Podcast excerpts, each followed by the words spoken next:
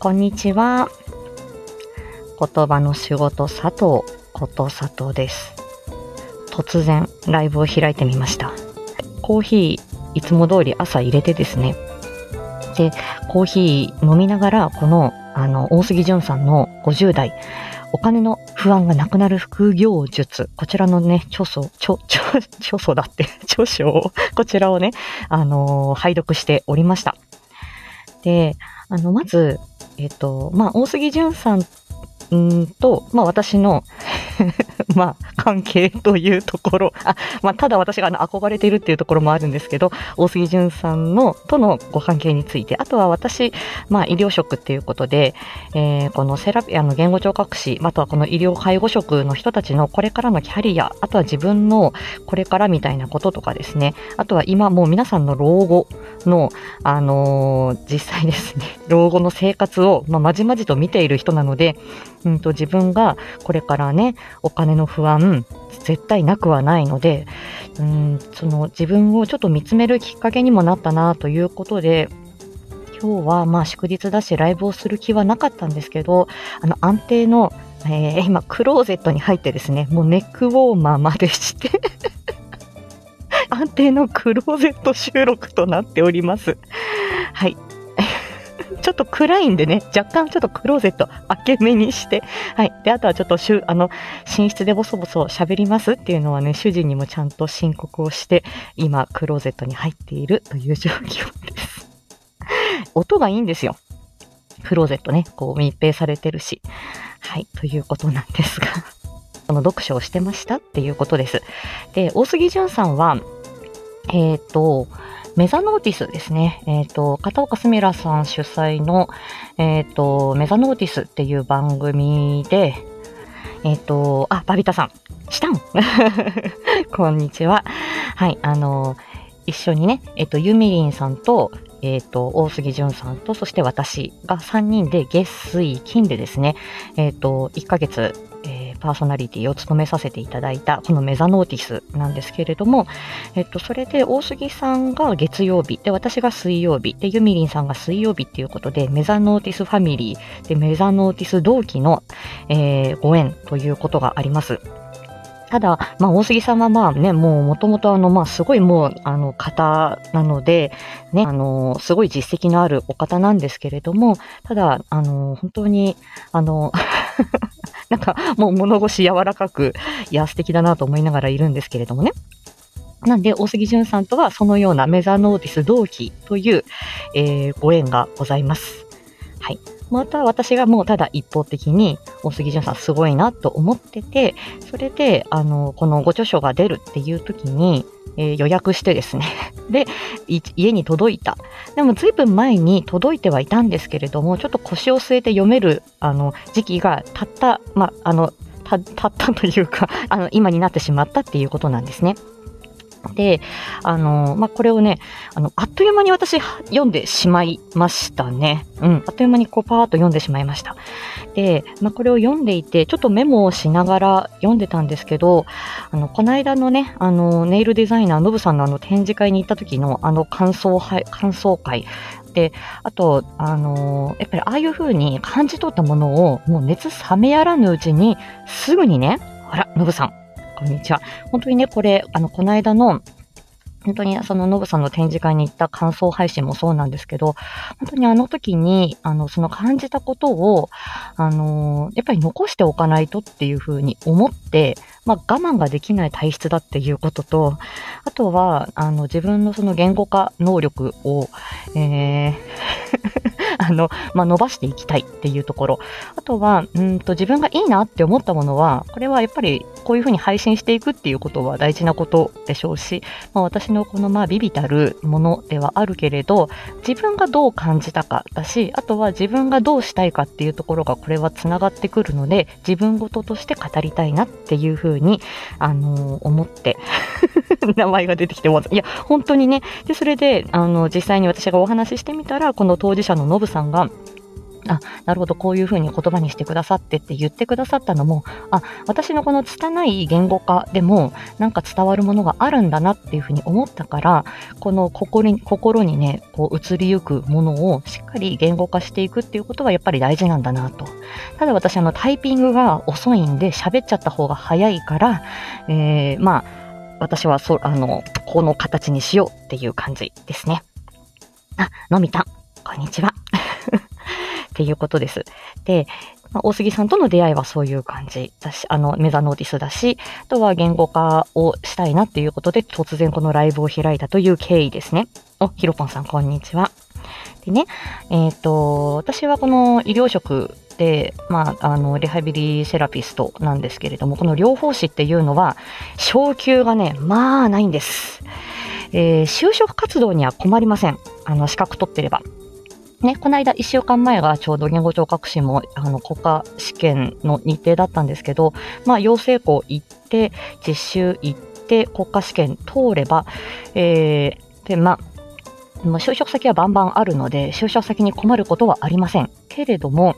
えっ、ー、と、やはり肉体労働だったり、人間関係だったり、いろんなことで、あの、この仕事をね、続けることが難しくなるっていう方もいらっしゃいますし、いろんな働き口があるんですけど、やはりあの、まあ、ね、皆さん、あの、ご結婚だったり、え転勤だったり、えご家族様のご都合だったり、子育てだったり、まあ、いろんなライフスタイルで、まあ、お仕事をなかなか続けていけないっていう方もいらっしゃるでしょうし、えー、実際に、あの、病院勤務とか、施設勤務とか、えー、入職することは、病、あの、就職することは簡単なんですけど、就職してからの昇給っていうのはほぼありません。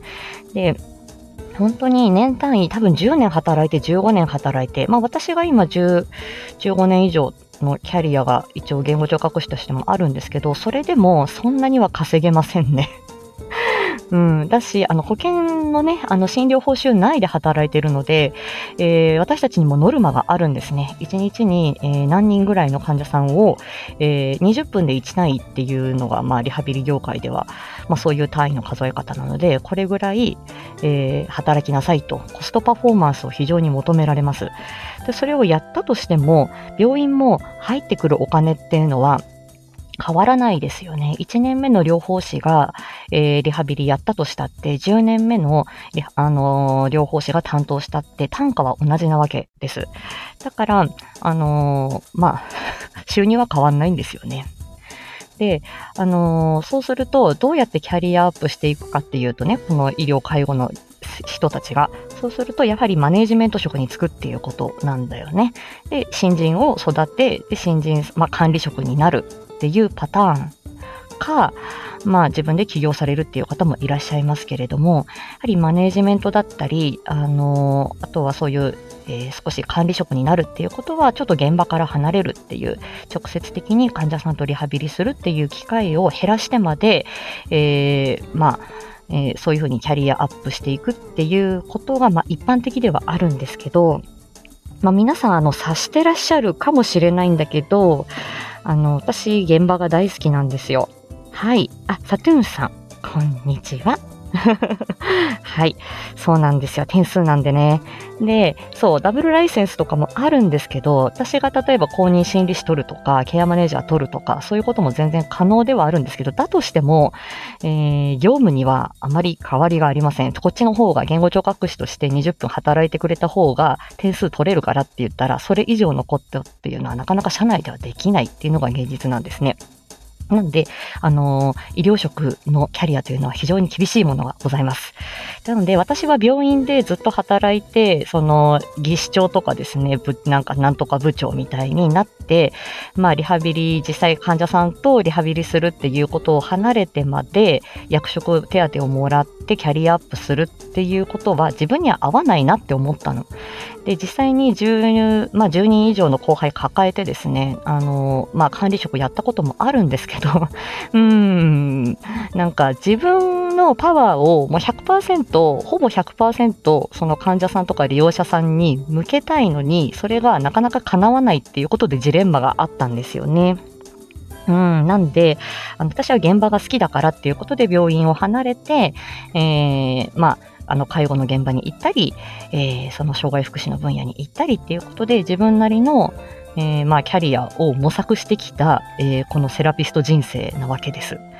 で、まあ、私は今、あの、まあ、訪問看護ステーションっていうところに基盤を置きながら、うんと、まあ、パートの掛け持ちやってたこともあるので、まあ、フリーランスまでいかないんですけど、ダブルワークやりながら、えー、お子さんの支援もやって、大人の方のリハビリもやって、結局は、まあ、自分ができることを増やしてきた、好きなことを、えー、増やしてきたっていうところがあったんですけど、なんで、あの、まあ、で、今度、まあ、新しいサービスも自分の中でやっていきたいなっていうことがあったので、わりかし、えー、社内、社内の中、社内で新しいサービス展開するみたいな、社内、社内で起業するっていうような形を、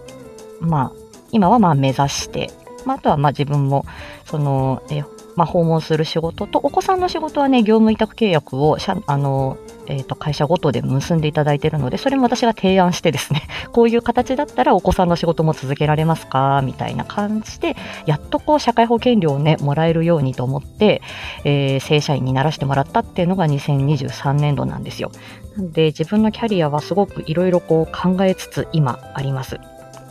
うん。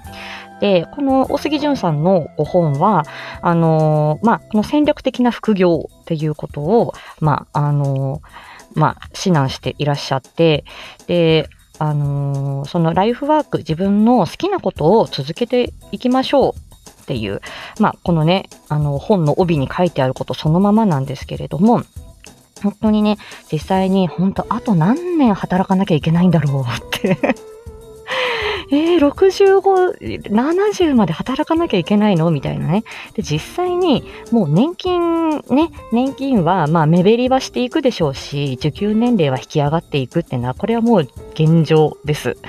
で、あのー、で、うんとね、医療保険、介護保険も自己負担と言ってね、自分が、まあ、例えば物を借りましたっていう時に、まあ、1割、2割の負担で車椅子だったり、ベッドだったり借りられたり、サービスが受けられたりしますけど、ね、あの、今ね、3割負担の方が出てきて、ね、あの、所得に応じてですね。だから、まあね、あの、年齢、受給年齢は引き上がるだろうし、そこからさっ引かれる社会保険料は増えていくし、自己負担も増えていくっていうことなんで、まあね、お金の不安は尽きないんですよ。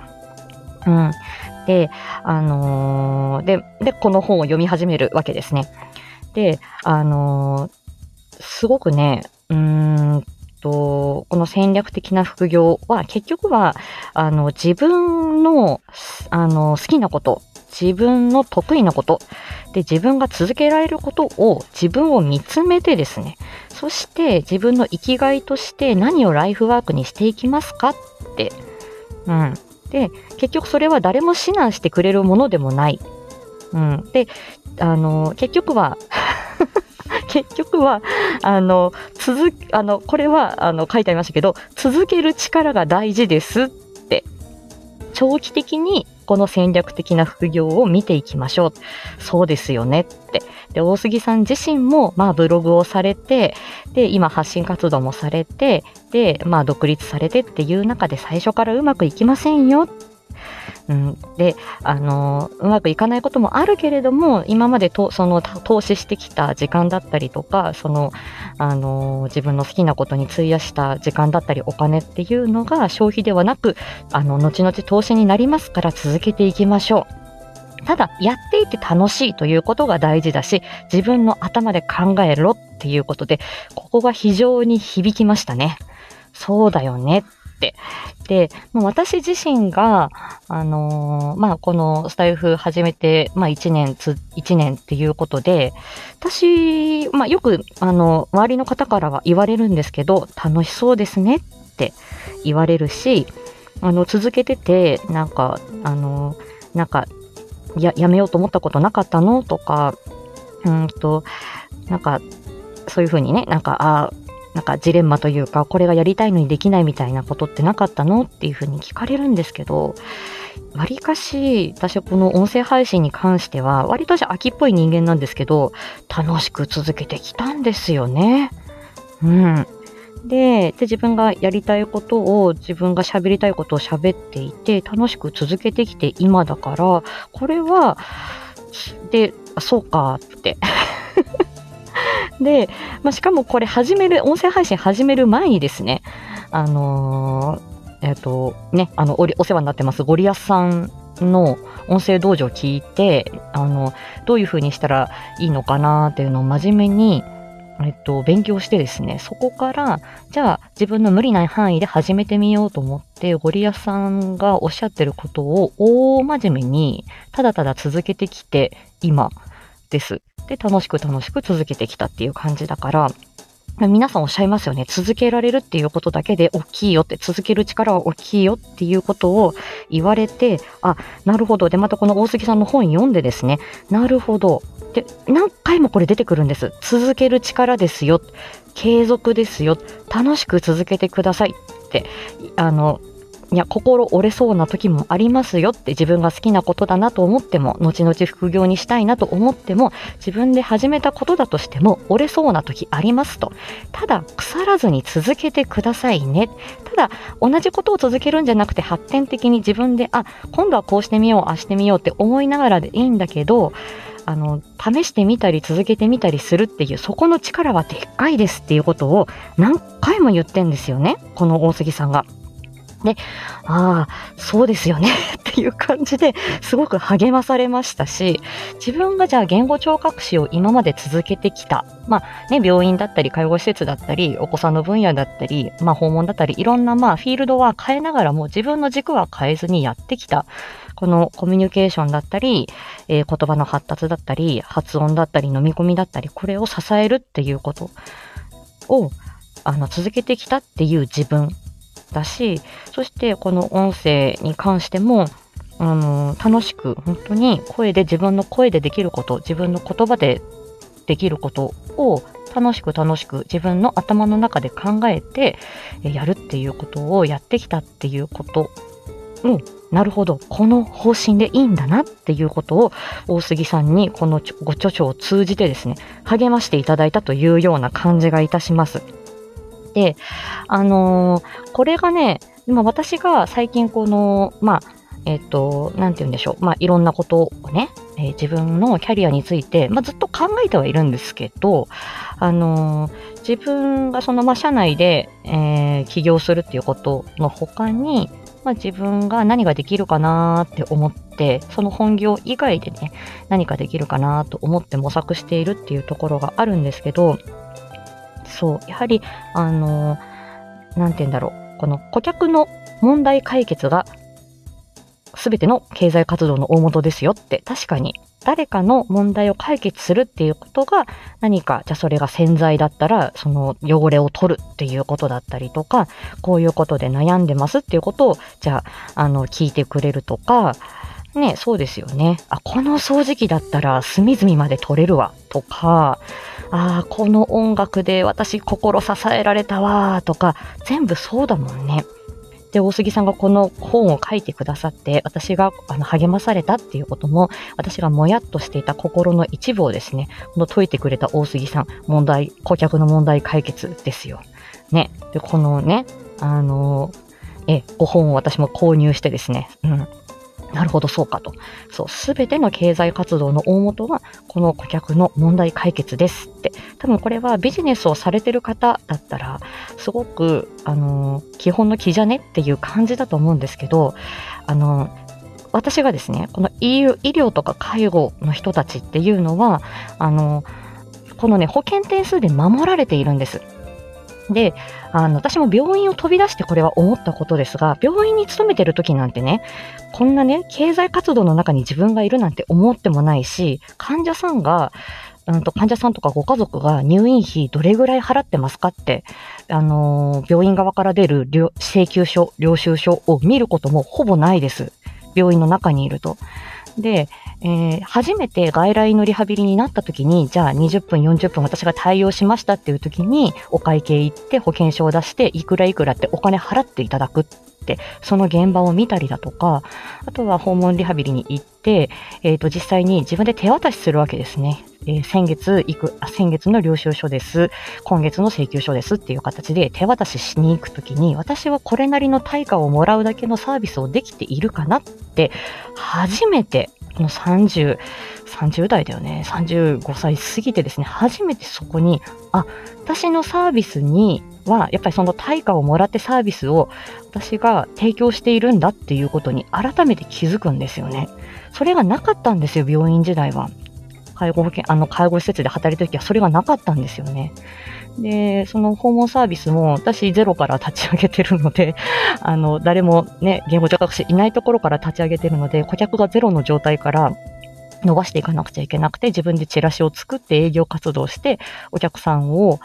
えーまあね、あの、紹介してもらって、で、あの、まあね、あの、リピートしていただいてというか、あのさ、ね、あの、またリハビリさせていただいて、また口コミで、また新たなお客さんが来て、みたいなことを、この5、6年やっていてですね、うん、やはりこのね、あの、自分の足で稼ぐっていうこととか、自分のサービスを提供するっていうことは、どんだけ大変かって、本当にお金稼ぐことって大変だよねっていうふうに思うわけなんですよ。うん。でね、で、あのーそうなんですよ。だから、あの、その顧客の問題解決、もうまさにそうだなと思いながら、このご本を見ておりました。はい。現場あってのことさとさん、語りね、のみたん、ね、他の媒体を含めて4年だけれども、音声配信飽きない。そうだよね。でも、そういう人たちもいる。でも、ああのね、あの、続かないっていうか、頭の、まあ中にはいる。向き不向きはありますもんね。ね、なべちゃん、こんにちは。あかりみーってね、バビタさんありがとうございます。あ、今度大杉さん会える。あ、あれ、来週ね。会えるかな？よしよし。でね。うんうん。で、あの、この中にですね、あの、自分の専門性だったりとか、あの、自分の、こう、えっ、と、自分の好きなこととか得意なこと、まあ、どういうことをね、あの、自分が持ってますかっていうのを整理整頓してみましょうっていうのがあって、私もちょっと、まあ、あの、まあ、は、あの、実践的に、実践的っていうか、この、あの、あの、この、あの、ご著書に書いてある通り、自分もちょっと振り返ってみました。ね。で、一応この最初のね、うんと、この自分の好きなことと、得意なことと、あとはまあ収入になりそうなこと、そして世の中の役に立つことっていうことで、この4項目が生きがいの項目で入ってくるんですけど、自分の好きなことは、まず言葉について、あとは表現ですね。これが本当に好きですね。言葉に関すること。表で、あとはもう、あらゆる表現が好きですね。まあ、自分が絵でひょあの絵を描いて表現するとか、脚本を書いて表現するっていうことは難しいですけど、演技をすることはすごく好きですし、まあ、文章を自分でまあ日記的に書くのも嫌いじゃないんだろうな。こうやって声、あの、あ言葉でね、えっ、と、喋って表現するっていうことも好きでしょうね。はい。でもこれは好きなことを、の対極にやっぱ嫌いなことがあってね、嫌いなことは何だろうとかってまた考えて、私は計算が好きじゃないなとか、あの、なんかいろいろ小難しいことは好きじゃないなとか、なんかいろいろ自分の嫌いなこともこう掛け合わせると、あ、やっぱりこれが好きなんだっていうのが、あの、見えてきたなって思いました。うん。あ、まあ歴史も好きだなとかいろいろね、ありますよね。で、得意なことは、えっ、と、私は今、推し活がですね、皆さんを褒めたり、皆さんを推挙する、推したりですね、もういわゆる推し活、ファン活動がひどいので、これはね、私は得意なことにちょっと入れてみようと思います。でこの多分本、あの、ご著書とかね、これあの、この間のね、ネイルデザイナーノブさんの件もそうですし、今回の大杉さんもそうですし、もうい、いつもね、もう宝塚恋劇部好きですよとか、桜吹雪さん好きですよとかね、あの、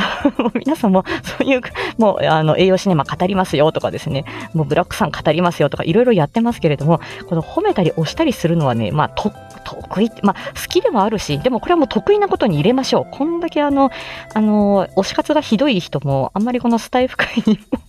でも私ぐらいかなというふうに自負しておりますので、推し活はこれ得意なんでしょうね。で、あとは、あの、わかりやすく伝える、面白く伝えるっていうことは、まあ、得意分野に入れたい、こうありたいなっていう感じですね。で、あとは、まあ、アイデア出しだったりとか、まあ、これをリハビリのね、自分のどういう練習しようかなとか、お子さんとどういう遊びしようかなとか、えー、この教材使ってどんな遊びができるかなとかっていうのは常に考えたりするので、やっぱアイデアを出すことは得意なのかもしれないかなとかって。うん。で、世の中の役に立つこと、まあ、これは例えば情報発信してると、まあ、あのね、まあ、あの、ね、親、あの、自分が知ってることをお伝えすると、あ、なるほど、まだじゃあ、あのね、親御さんが、あ、なるほど、じゃあこれも一つの成長なんですね、とか、こういうこともいいことなんですね、なんて、あのー、そういうふうに言ってくださることもありますし、あ、なるほど、こういう仕事があるんですね、とか、こういう人がいるんですねって、本当にそれだけでも、あのー誰かのね、もしかしたらやあのためになっている、まあそういうようなお声をいただくこともありますし、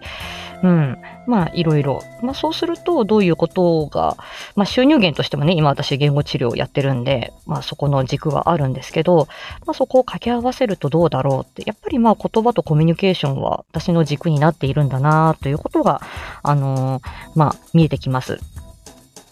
で、あとはね、自分がいかにオンリーワンになるかっていうようなことが、この副業術の本の中に書かれていて、一つの専門性、一つの専門性で自分がオンリーワンになるっていうことは、もうオリンピックのメダリスト級に非常に難しいですよって。で、三つの専門性を組み合わせていきましょうっていうことで、自分も三つの専門性を考えてみたですね。で、うんと、えっ、と、自分がどういう専門性を持ってるかっていうことを考えて で、でもこの専門性はだんだんこれは伸びていくものだし、今はまだ変なチョコでも10年単位で伸ばせますっていうことだったんで、あの、あえてね、はい、言っていきますね。で、自分の専門性の一つはやはり言語聴覚士であるっていうことですね。言葉の発達、発音、コミュニケーションの支援をする。ここは大きい専門性ですよね。まあ専門、まあここは、まあ自分はまあ資格を持っているっていうところもあるし、実践実績がありますっていうところで、ここはでっかい専門性ではある。ただ、ここだけで勝負していくと、これは、あの、まあ、超々難しいよっていうことなんで、二つ目に、あの、やっぱり表現が、まあ私は入ってくるかなっていうふうに思っていて、まあ曲がりなりにも、まあ、あの、まあ演劇をやってきて、で、ダンスをやったりとか、えー、まあ、あの、まあ、ね、合唱部の部長をやったりとかっていうのもあったんで、まあ、そのね、あの、まあ、声の今演技だったりとかもさせていただき、ね、あの、ね、まあ、結構ね、踊りも好き。だから身体表現も私は割と好きですし、まあ、言語化はね、まあ、どうなのかなとは思うんですけど、ここの表現も、まあ、あの、まあ、噛み砕いてね、喋るっていうことも、あの、まあ、文章を書くっていうことも、まあ、ここ一つの表現だと思うので、やっぱり自分は表現の人だなというふうに思います。はい。で、最後に、ここをどうするかと、ここを自分はこれから伸ばしていくっていうか、言語聴覚士の中でも、これを今、スタイフで私がこれをやっているっていうことは一つ強みになるのかなっていうのが、異業種協異業種交流ですね。人脈です。で、これは本当にここ数ヶ月でいろんな方々と出会って、いろんな方々とお話しさせていただいてるんですけど、先週、先週？先週じゃない、2週間前か。あ、1, 1週間前か の異業種交流えげつなかったですね。週、あのね、えっ、ー、と、X でポストしましたけど、コジラボさんにボイススキャンしていただき、その後、そのネイルデザイナーノブさんと対談し、そして、えっ、ー、と、スナックマミーのマミーさん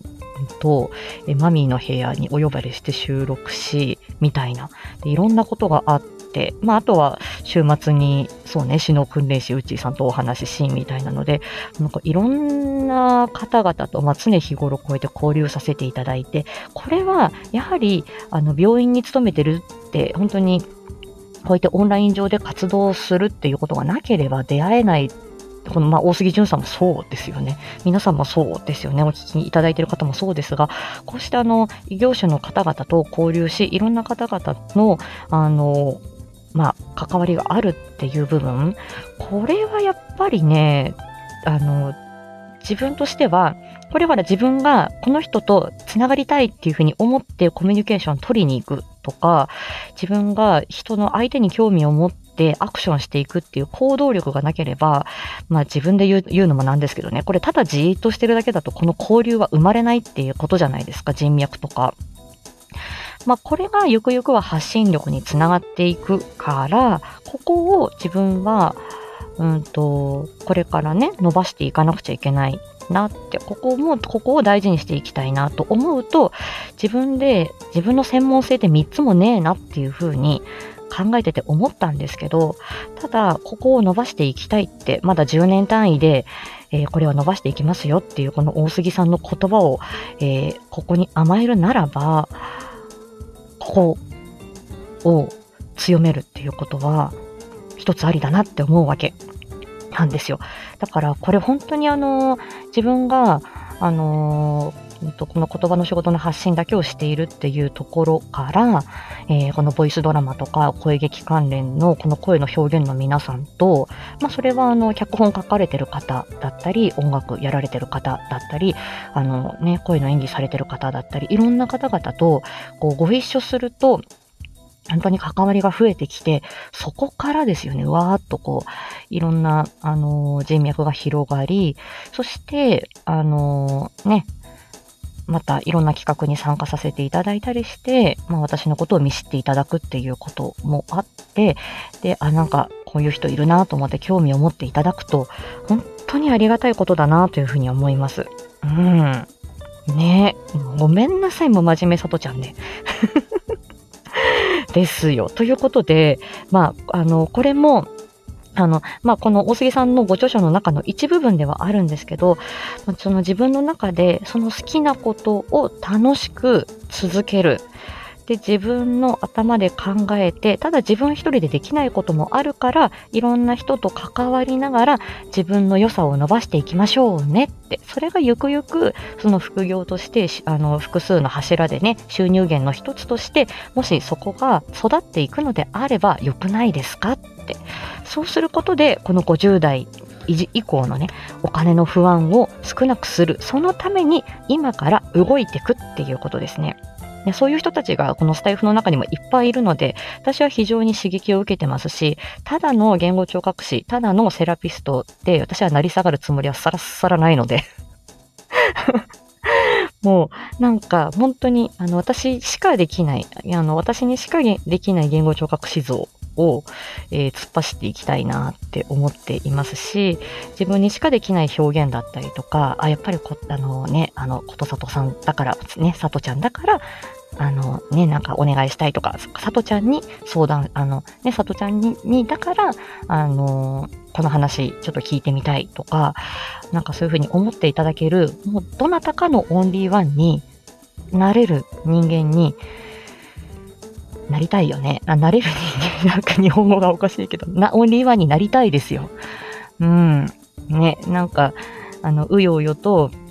なんかいろんなね、あの、中、いろんなね、人がいる中に、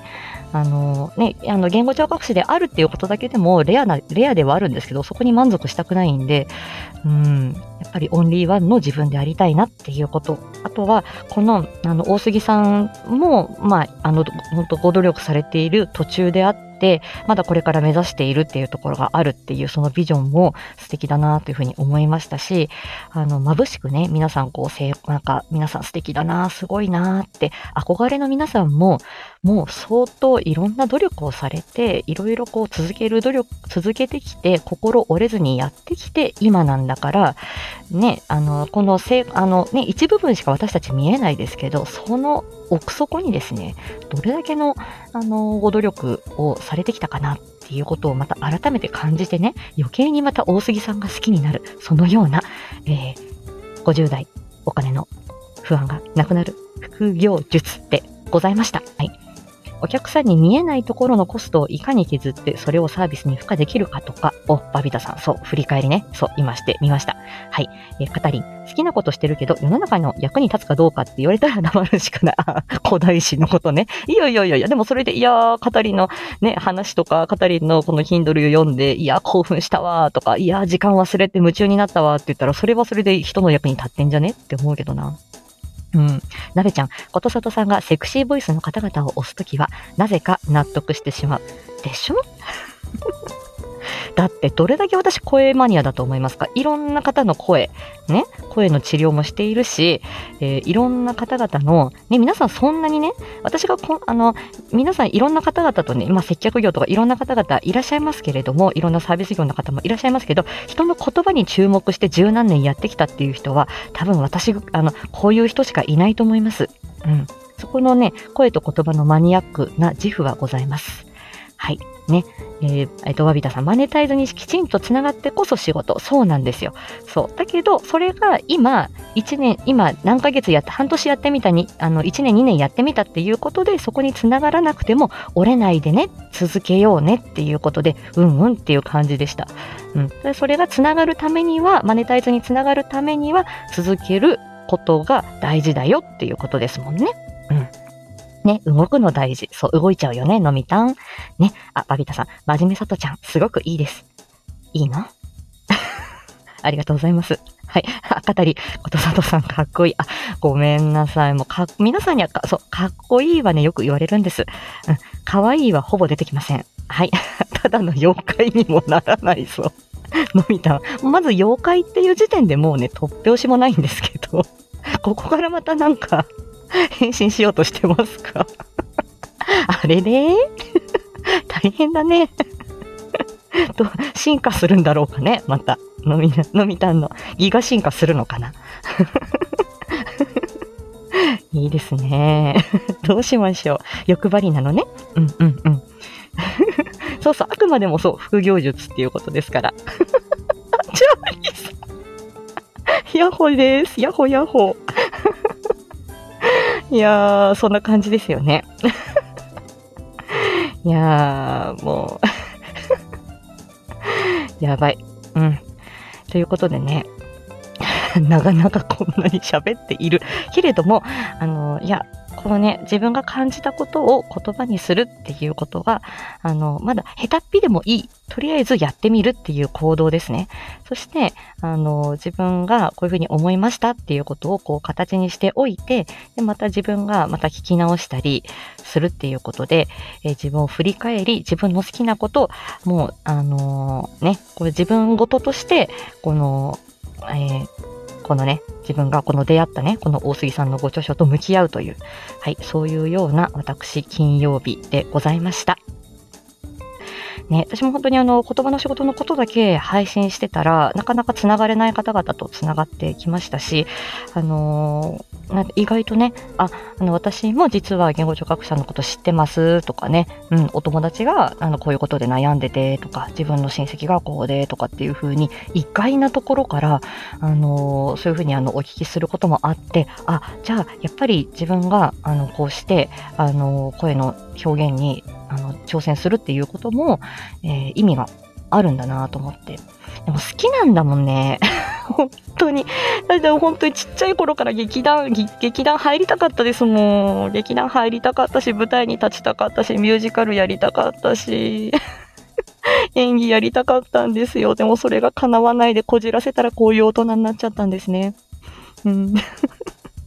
します。ということで、えっ、ー、と、ね、この大杉淳さんの本の感想を言ってみた。そして自分で、自分、自分のキャリアについて考えてみた、えー、配信でございました。では、えー、今日はこの辺で失礼いたします。ありがとうございました。ありがとうございました。失礼しました。皆さんもごゆっくり、はい、お過ごしくださいませ。失礼します。